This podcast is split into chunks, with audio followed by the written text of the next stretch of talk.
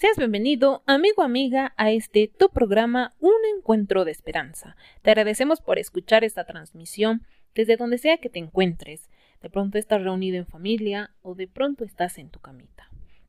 Pues tu servidora Fanny estará acompañándolos durante toda la transmisión y para iniciar hoy nos estará acompañando nuestra amiga Morelia Cruz con el tema Ten Fe. Es por ello que vamos a darle esa gran bienvenida a nuestra amiga Morelia Cruz. Como el viejo roble que cortó el leñador y en un seco tronco un nuevo roble renació. Como la semilla de mostaza que cayó y aunque fue enterrada en un gran árbol se volvió. Así será mi fe, así será mi fe. En cada paso he confirmado las promesas de un Dios fiel. Así será mi fe, así será mi fe. Estoy fundado en la peña que es el Cristo vivo, así será mi fe.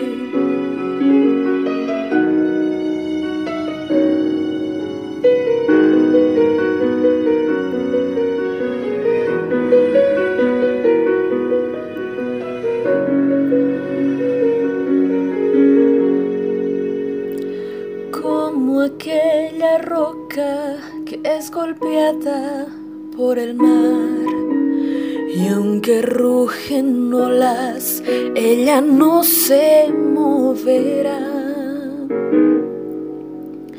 Como vuela el águila sin miedo de caer. Y aunque el justo caiga, luego vuelve a estar en pie. Así será mi fe, así será mi fe.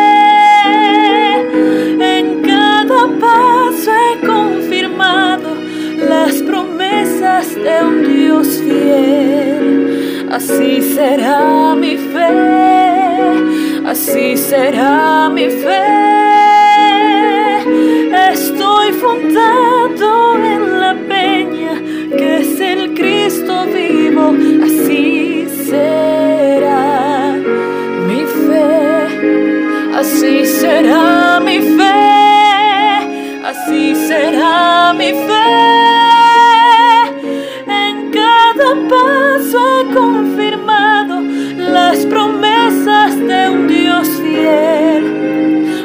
así será mi fe, así será mi fe.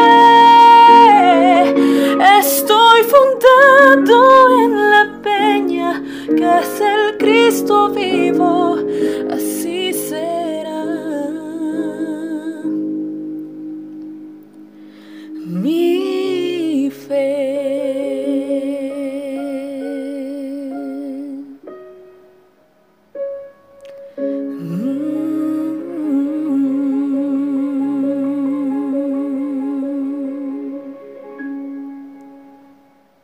Agradecemos a nuestra hermanita Morelia Cruz por habernos regalado esa ofrenda musical que llevaba el tema Ten fe, así como estaba escrito en sus letras que decía que si tuvieras fe del tamaño de una semilla de mostaza, dirías tú aquella montaña que venga acá e iría allí. Es por ello que este, esta ofrenda musical hacía énfasis de nuestra fe, cómo estaba nuestra fe, y es por ello que el tema de hoy va a ser referente a ello.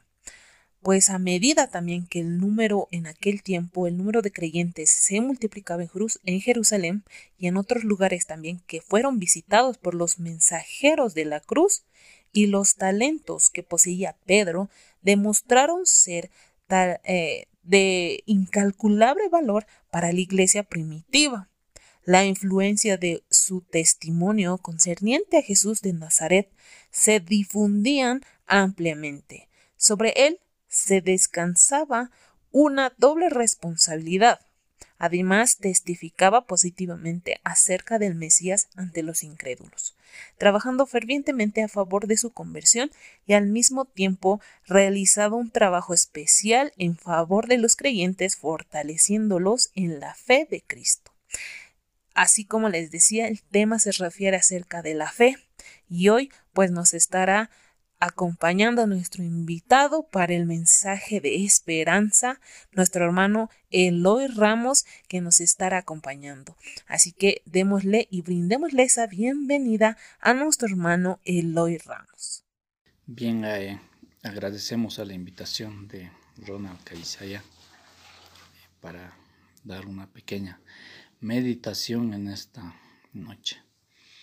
Eh, vamos a hablar del libro mencionado, el capítulo 51, que dice un fiel subpastor. Qué interesante el título, ¿no? Un fiel subpastor. Es una este capítulo está basado en Primera de Pedro. Si nosotros vamos a Primera de Pedro, a la Biblia, encontramos, ¿no? Escrita por el año 66 después de Cristo. Pedro Apóstol, capítulo 1, versos 1. De Jesucristo de los extranjeros esparcidos por el Ponto, Galacia, Capadocia, Asia y elegidos según la presencia de Dios, el Padre santificado por el Espíritu Santo para obedecer a Jesucristo y ser rociados con su sangre, gracia, paz sean multiplicadas. Si nosotros analizamos y vemos, recordamos la vida de Pedro, eh, un personaje que había sido totalmente transformado por el Espíritu Santo. Porque el libro menciona que a partir del Pentecostés, del derramamiento del Espíritu Santo, en ese día, dice, Pedro estaba entre los que se esforzaban incansablemente para alcanzar a los judíos que acudían a Jerusalén a adorar en el tiempo de fiestas anuales. Pedro demostró, dice, ser un incalculable valor para la iglesia primitiva. Su testimonio consciente para, para Jesús de Nazaret se difundió ampliamente sobre el eh, sobre el Mesías, trabajando fervientemente a favor de su conversión. Asimismo, tiempo realizaba un trabajo especial en favor de los creyentes, fortaleciendo la fe en Cristo. Eh, Pedro tuvo que dejar muchos cambios cuando él cumplía el rol de discípulo. ¿no? Eh, él había negado ¿no? a, Dios, ¿no? a Jesús, eh, diciendo que no lo conocía. ¿no? Pero a pesar de que Él, muchas veces nosotros hoy en día, a pesar que vivamos con Dios, aún no estamos bien cimentados en la palabra de Dios. ¿no? Pedro no había reconocido realmente cuál era su misión, pero cuando Jesús muere en la cruz y resucita, es ahí donde Pedro es transformado, dice acá, ¿no? Con el Espíritu Santo. Ahora es un Pedro distinto. Si nosotros vemos todo lo que es la Biblia de Primera Pedro, ¿no? Ahí está la esperanza de los profetas, una vida santa, eh, la palabra que permanece. Jesús es la piedra viva. O sea, ya nos da ahora un Pedro distinto, que tuvo que renunciar a sí mismo, eh, tuvo que renunciar a su vida pasada y ahora empezar una nueva, una nueva criatura. En la última reunión de Cristo con sus discípulos junto al mar, Pedro, después de ser probado por la pregunta ¿me amas? Repetía tres veces, fue restituido a su lugar entre los doce. Y él le señalaba la obra y decía, apacenta las ovejas del Señor, ahora convertido y aceptado.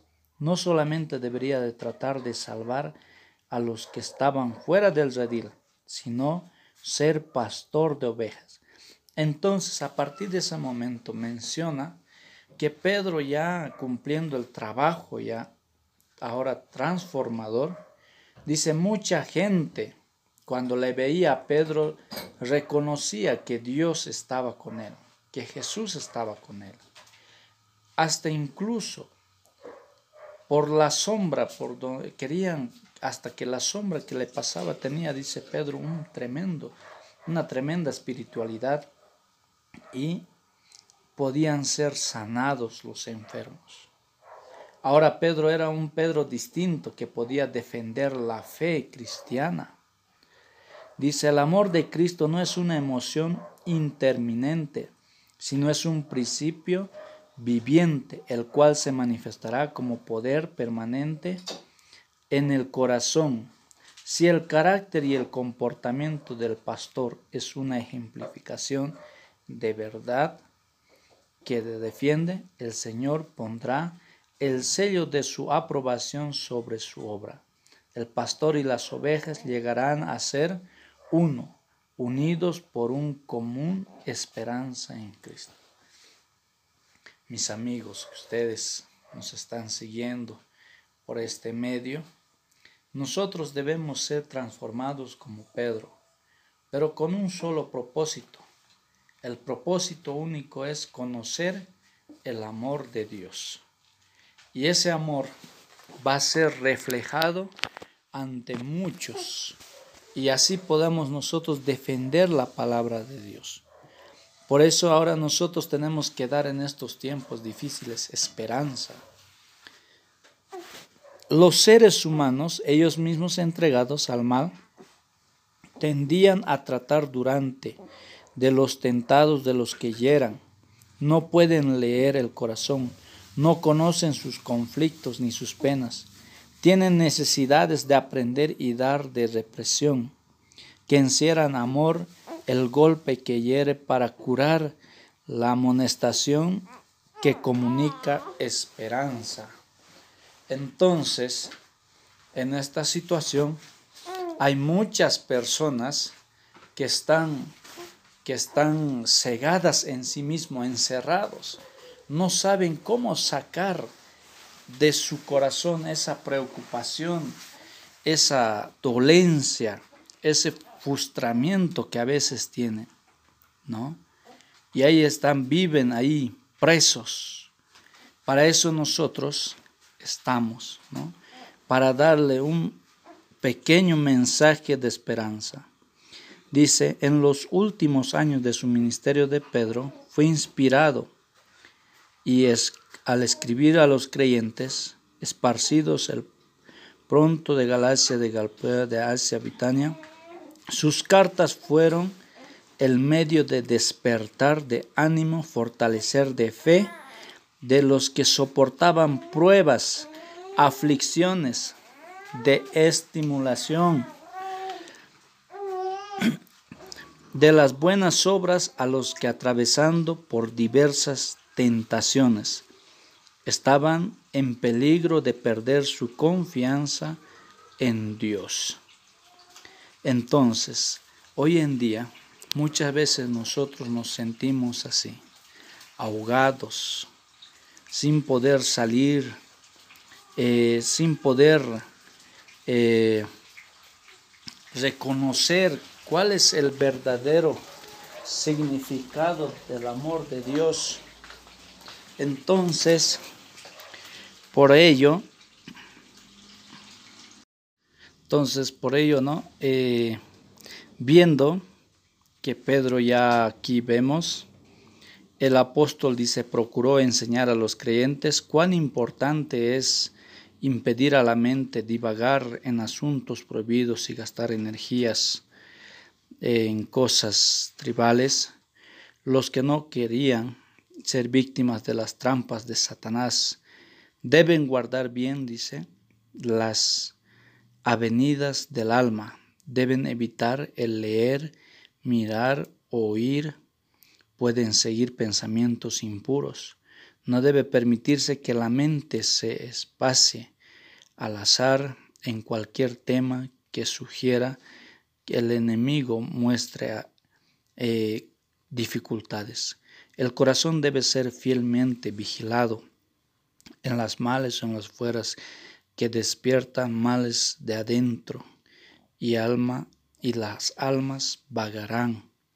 Entonces, Pedro acá es ya un hombre, ¿no? Muy un hombre transformado y nos enseña que nosotros debemos cuidar nuestra actitud o nuestra eh, conducta como seres humanos. Muchas veces nosotros andamos divagando sin comprender eh, cuál es la situación que hoy en día nos toca vivir, ¿no? Pero lo que nosotros nos damos cuenta, así como dice aquí la palabra permanece, ¿no? Eh, ahora que os habéis purificado mediante la obediencia de la verdad que lleva a un sincero amor fraternal, amaos unos a otros entrañablemente de corazón puro. Nosotros debemos reflejar ese amor. ¿Para qué? Para que así juntos, apoyándonos unos a otros, podamos esperar la segunda venida. Muy pronto, hay muchos textos que menciona que en estos tiempos, en los últimos tiempos, habrá tiempos difíciles. Entonces, para ello, ¿cómo vamos a aguardar? ¿no? lo que nos invita Pedro es a que nosotros tengamos un amor puro, sincero. ¿no? Por eso dice acá, es correcto amar lo bello y desearlo, pero Dios desea que primero amemos y busquemos las bellezas superiores que son que son impecables. Ninguno adorno exterior puede ser comparado en valor o en la belleza con aquel. Espíritu agradable, pacífico y lino, lino finísimo, blanco y limpio. Eso es lo que quiere Dios de nosotros, que seamos, eh, eh, que seamos cuidadosos, ¿no? Porque nosotros estamos aquí viendo las cosas que el Señor manifiesta en nuestras vidas y, también queremos que se manifieste en la vida de muchas personas. Y yo quiero terminar eh, ya con lo que Pedro es, ¿no? Pedro escribió eso a los creyentes en un tiempo de pruebas especiales para la iglesia. Muchos eran participantes de los sufrimientos de Cristo y pronto la iglesia habrá de pasar por un periodo terrible persecución. En el plazo de unos pocos años, muchos de los que se habían ocupado con el maestro y dirigentes de la iglesia habrían de sacrificar sus vidas por el Evangelio. Pronto lobos crueles penetrarán no perdonando al rebaño. Pero ninguna de esas cosas debería desalentar en aquellos cuyas esperanzas se cifran en Cristo con la palabra del aliento. Pedro dirigió a las mentes de los creyentes de las pruebas presentes, esencias futuras del sufrimiento, y a una herencia incorruptible y que no puede contaminarse ni marchitarse. El Dios de toda gracia oró fervientemente. Pedro no ha llamado a su gloria eterna por Jesucristo. Después de huirse un poco de tiempo, padeció, en el mismo os perfeccionó conforme, acorde a la gloria que Dios había encomendado para su ministerio de Pedro.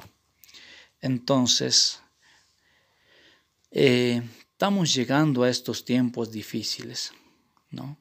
Que la iglesia está sufriendo. Eh, cuando nosotros nos referimos a la iglesia, somos nosotros mismos los seres humanos, ¿no? Que no podemos ya estar con una vida en paz, mas nos sentimos perseguidos, ¿no? Por esta enfermedad, por esta situación.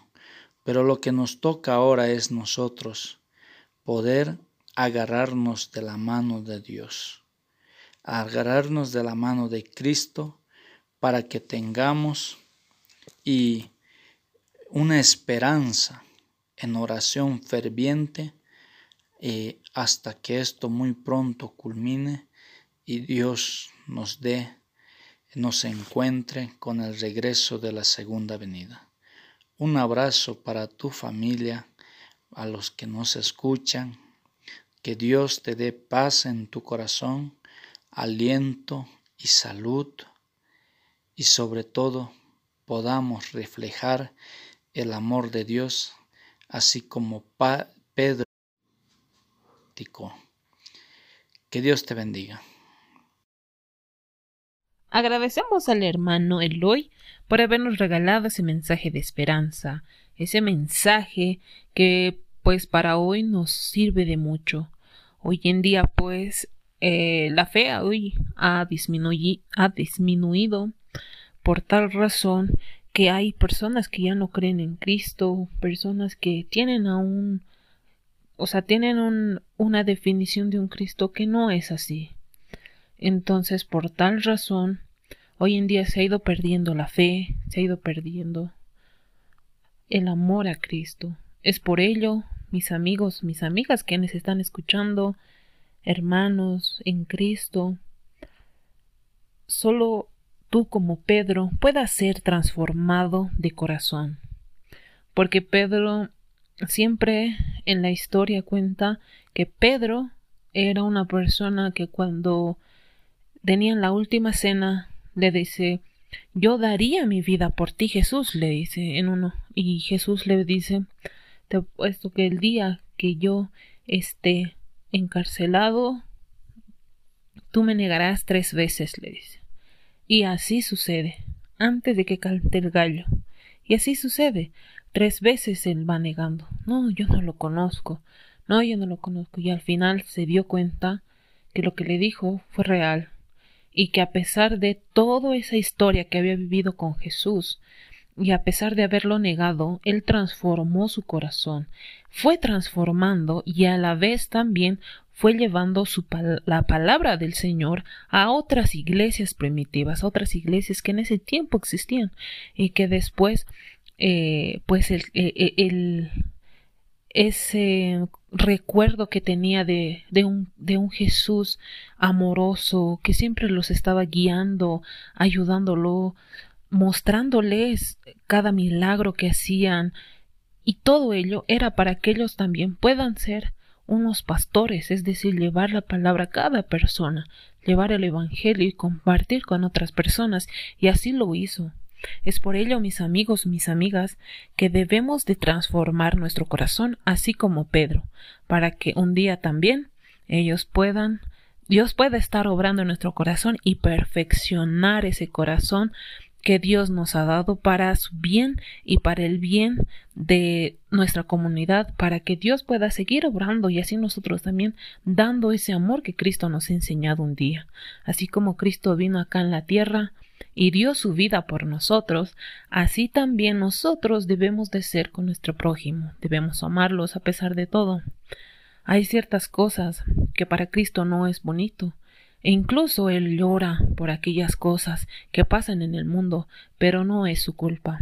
Al final, el pecado, la maldad, la tristeza, todo lo negativo, entró gracias al diablo, a Satanás, quien sigue tentando a las personas, sigue, sigue trabajando con ellos, sigue haciendo que, obrando con ellos con lo, mal, con, lo malo, haciendo daño a las personas.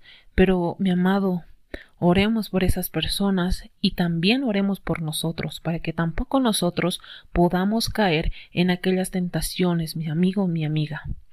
Dios, nuestro Señor Jesús, pueden obrar en nuestro corazón.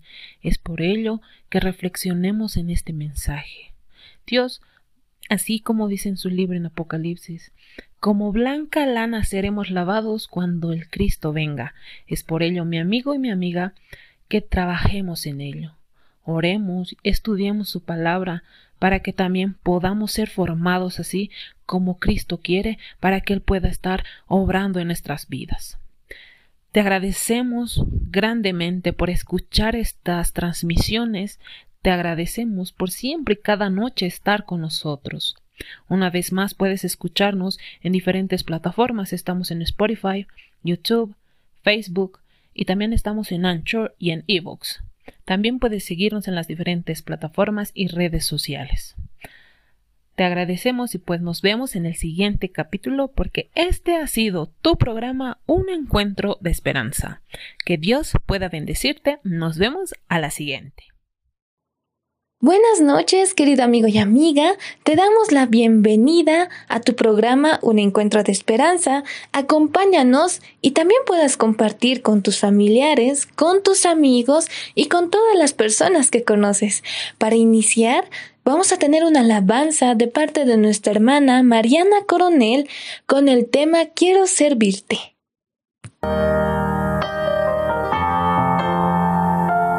Quiero servirte, mi Señor, toma mi vida,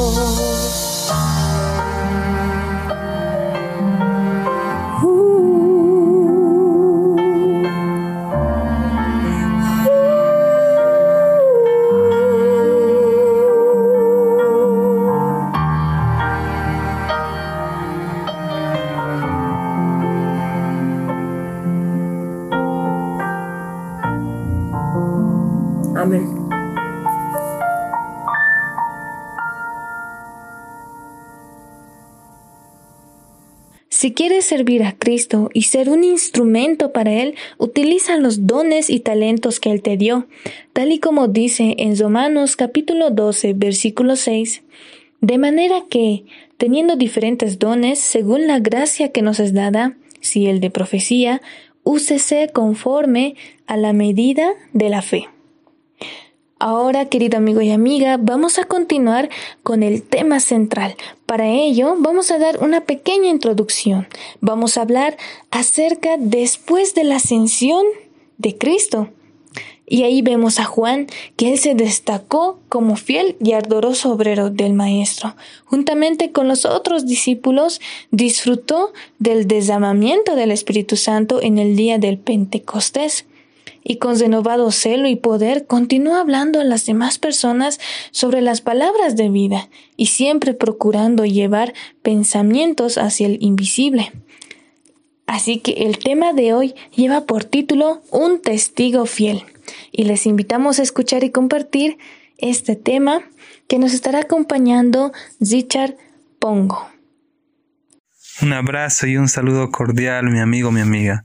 Para mí es un privilegio y es una alegría compartir contigo la continuidad del estudio del libro Hechos de los Apóstoles.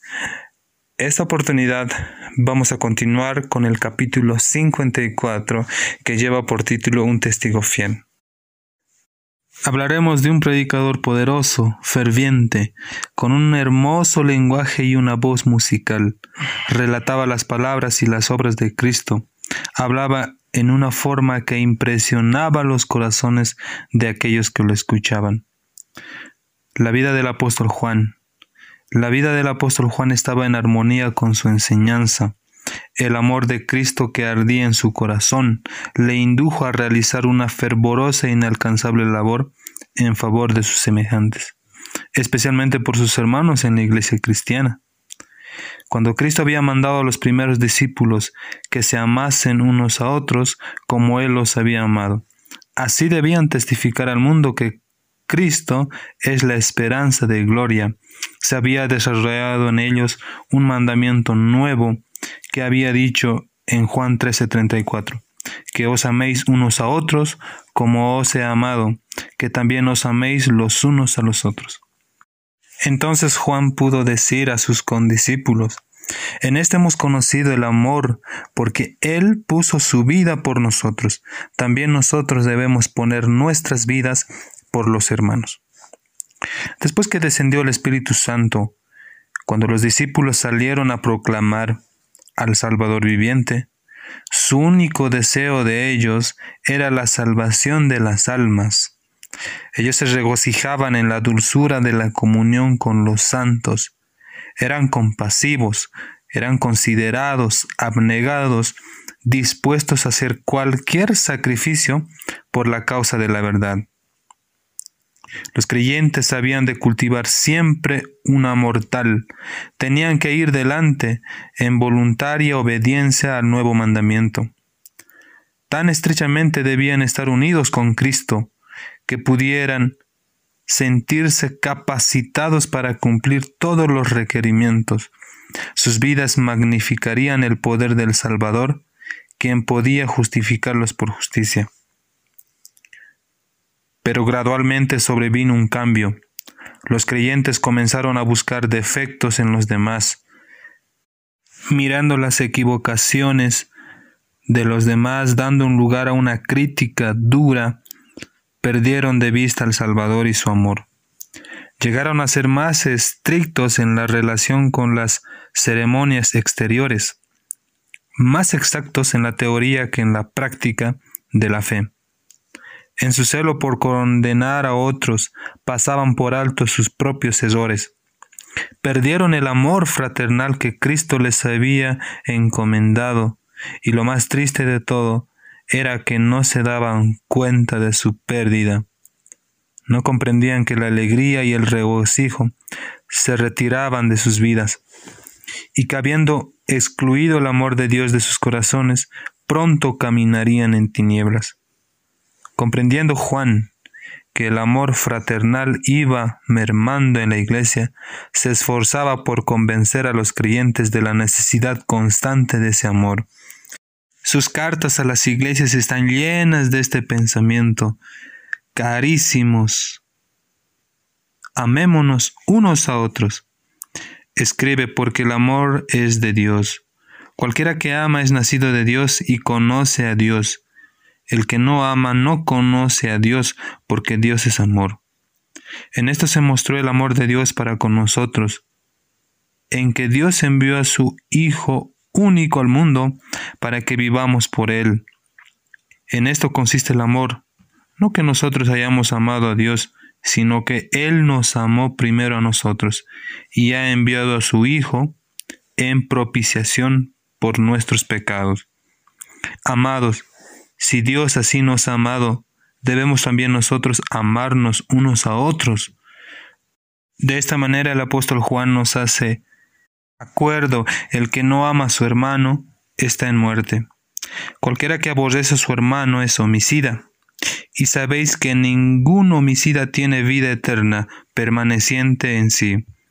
En esto hemos conocido el amor porque Él puso su vida por nosotros y también nosotros debemos poner nuestras vidas por los hermanos. El mayor peligro de la iglesia de Cristo no es la oposición del mundo, es el mal acariciado en los corazones de los creyentes, lo que produce el más grave desastre y lo que seguramente más retardará el progreso de la causa de Dios. No hay forma más segura para destruir la espiritualidad que abriga envidia, sospecha, crítica o malicia. Por otro lado, el testimonio más fuerte de que Dios ha enviado a su Hijo al mundo es la armonía y unión entre hombres de distintos caracteres que forman su iglesia. El privilegio de los seguidores de Cristo es dar este testimonio, pero para poder hacerlo deben colocarse bajo las órdenes de Cristo. Un mandamiento nuevo os doy, dijo Cristo que os améis unos a otros como yo os he amado, que también os améis los unos a los otros. Qué maravillosa declaración, pero cuán poco es la práctica. Hoy día la Iglesia de Dios, el amor fraternal falta, desgraciadamente. Muchos que profesan amar al Salvador no se aman unos a otros. Los incrédulos observan para ver si la fe de los profesos cristianos ejerce una influencia satisfactoria sobre sus vidas y son prestos para discernir los defectos del carácter y las acciones inconsecuentes. Hermanos, no permitan que los cristianos que les sea posible al enemigo señalarlos diciendo, Mirad cómo esas personas que se hallan bajo la bandera de Cristo se odian unas a otras. Todos los cristianos somos miembros de una familia. Somos hijos de un mismo Padre Celestial, con la misma esperanza bienaventurada de la inmortalidad. El amor divino dirige a sus más conmovedores llamamientos al corazón cuando nos pide que manifestemos la misma tierna compasión que Cristo mostró. Solamente el hombre que tiene un amor desinteresado por su hermano ama verdaderamente a Dios. El verdadero cristiano no permitirá voluntariamente que un alma en peligro y necesidad camine desprevenida y desamparada. No podrá mantenerse apartado de que él hierra, dejando que se hunda en la tristeza y desánimo o que caiga en el campo de la batalla de Satanás. Los que nunca experimentaron el tierno y persuasivo amor de Cristo no pueden guiar a otros a la fuente de la vida no amemos de palabra, escribe el apóstol Juan, sino de obra y en verdad. La perfección del carácter cristiano se obtiene cuando el impulso de ayudar y beneficiar a otros brota constantemente de su interior. Cuando una atmósfera de tal amor rodea el alma del creyente, produce un sabor de vida para vida y permite que Dios bendiga su trabajo. El corazón que no ha sido santificado no puede originarlo ni producirlo. Únicamente se encuentra en el corazón en el cual reina Cristo. Juan, se esforzó por hacer comprender a los creyentes los eminentes privilegios que podían obtener por el ejercicio de un espíritu de amor. Cuando ese poder redentor llenara el corazón, dirigiría cualquier otro impulso y colocaría a sus poseedores por encima de las influencias corruptoras del mundo.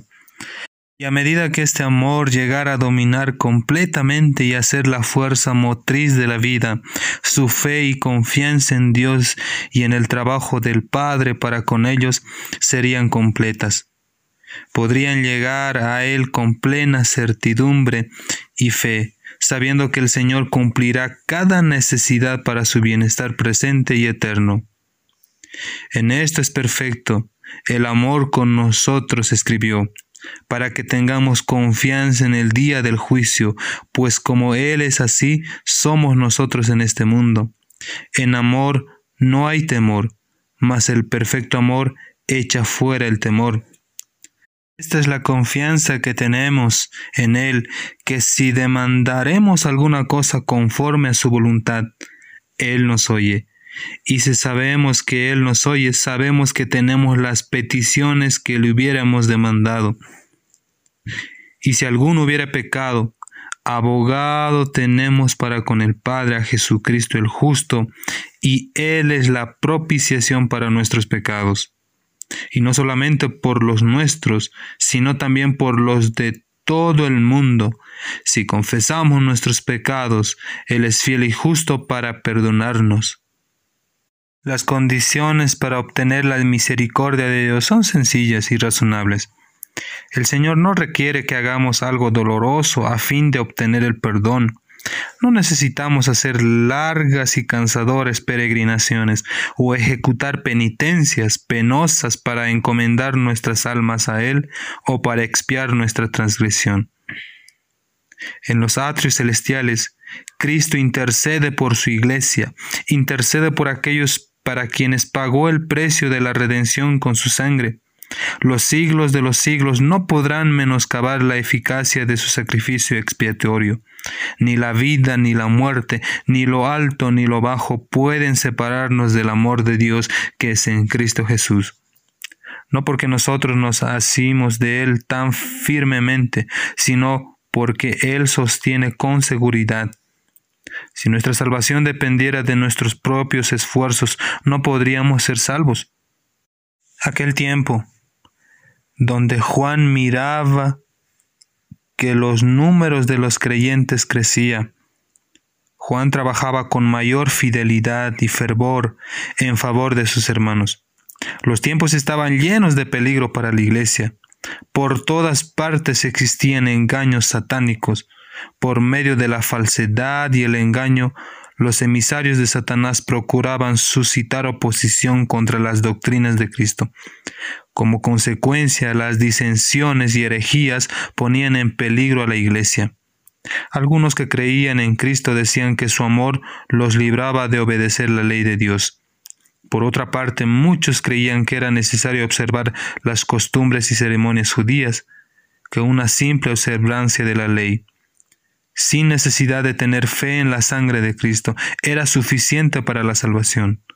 Algunos sostenían que Cristo era un hombre bueno, pero negaban su divinidad.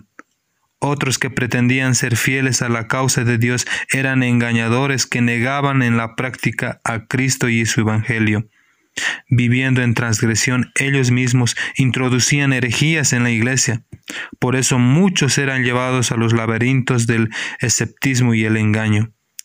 Juan se llenaba de tristeza al ver penetrar en la iglesia esos errores venenosos. Veía los peligros a los cuales ella estaba expuesta, afrontaba y la emergencia con protesta y decisión. Las epístolas de Juan respiran el espíritu del amor. Pero cuando se encontraba con los que estaban transgrediendo la ley de Dios y sin embargo aseveraban que estaban viviendo sin pecado, no vacilaba en amonestarlos acerca de su terrible engaño. Juan también nos dice, Mirad por vosotros mismos, porque no perdamos las cosas que hemos obrado, sino que recibamos galardón cumplido alguno viene a vosotros y no trae esta doctrina, no la recibáis en casa, ni le digáis bienvenido, porque el que dice bienvenido comunica con sus malas obras. Nosotros estamos autorizados a tener el mismo concepto que tuvo el apóstol amado de los que afirman morar en Cristo y viven transgrediendo la ley de Dios.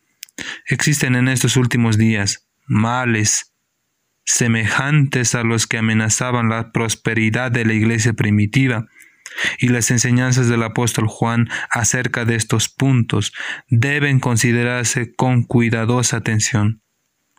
Debéis tener amor. Es el clamor que se oye por doquiera, especialmente de parte de quienes se dicen ser santos. Pero el amor verdadero es demasiado puro para cubrir un pecado no confesado. Aunque debemos amar a las almas por las cuales Cristo murió, no debemos transigir con el mal, no debemos unirnos con los rebeldes y llamar a eso amor. Dios requiere de su pueblo en esta época del mundo que se mantenga de parte de lo justo tan firmemente como lo hizo Juan, cuando se opuso a los errores que destruían las almas. Como testigo de Cristo, Juan no entró en controversias ni en fastidiosas disputas. Declaró lo que sabía, lo que había visto y oído. Estuvo asociado íntimamente con Cristo, oyó sus enseñanzas y fue testigo de sus poderosos milagros. Pocos pudieron ver las bellezas del carácter de Cristo como Juan las vio. Para él las tinieblas habían pasado, sobre él brillaba la luz verdadera. Su testimonio acerca de la vida y la muerte del Señor Jesús era claro y eficaz. Hablaba con un corazón que rebosaba del amor hacia su Salvador, y ningún poder podía detener sus palabras. De esta manera Juan nos dice que lo que él vio desde el principio, lo que él oyó, lo que él vio con sus propios ojos, Así nosotros debemos sentir el amor de Jesús y predicar el Evangelio y ser como un testigo fiel en este tiempo que estamos viviendo. Amigo, si tú has visto que la iglesia hoy en día está pasando por momentos difíciles y críticos, usted es llamado para dar amonestaciones de amor a la iglesia de Cristo. Queridos amigos, de esta manera hemos estudiado y comprendido la lección en esta noche. Que Dios te bendiga en el lugar donde estés. Saludos cordiales y bendiciones para toda tu familia y que, la paz del Señor siempre more con ustedes. Amén. Seremos nosotros como Juan, de que a pesar de las controversias y todo lo que pueda venir, aún compartamos la palabra de Dios, podamos predicar acerca de sus enseñanzas y seguir su camino o seremos como los condiscipulados de que al principio recibieron la palabra, pero después se dedicaron a, buscar los defectos y los errores de las personas que había. Querido amigo y amiga, tal vez te has sentido en esta situación en la cual solamente observaste los defectos y errores de las demás personas y decidiste no seguir a Dios. ¿O serás como Juan, de que antes de observar a las personas, mires a Dios, observes su carácter y cómo es el amor de Dios? Porque el que ama a Dios puede también amar a su prójimo. Gracias por acompañarnos en esta noche, querido amigo y amiga. Espero te haya gustado el tema de esta noche y no olvides compartir con tu entorno. También puedes escucharnos en Facebook, en Nicebook, en Spotify y Anchor. Incluso puedes seguirnos en las redes sociales y diferentes plataformas ya mencionadas. Nos vemos en el siguiente capítulo porque este ha sido tu programa, un encuentro de esperanza. Que Dios te bendiga mucho y hasta la próxima.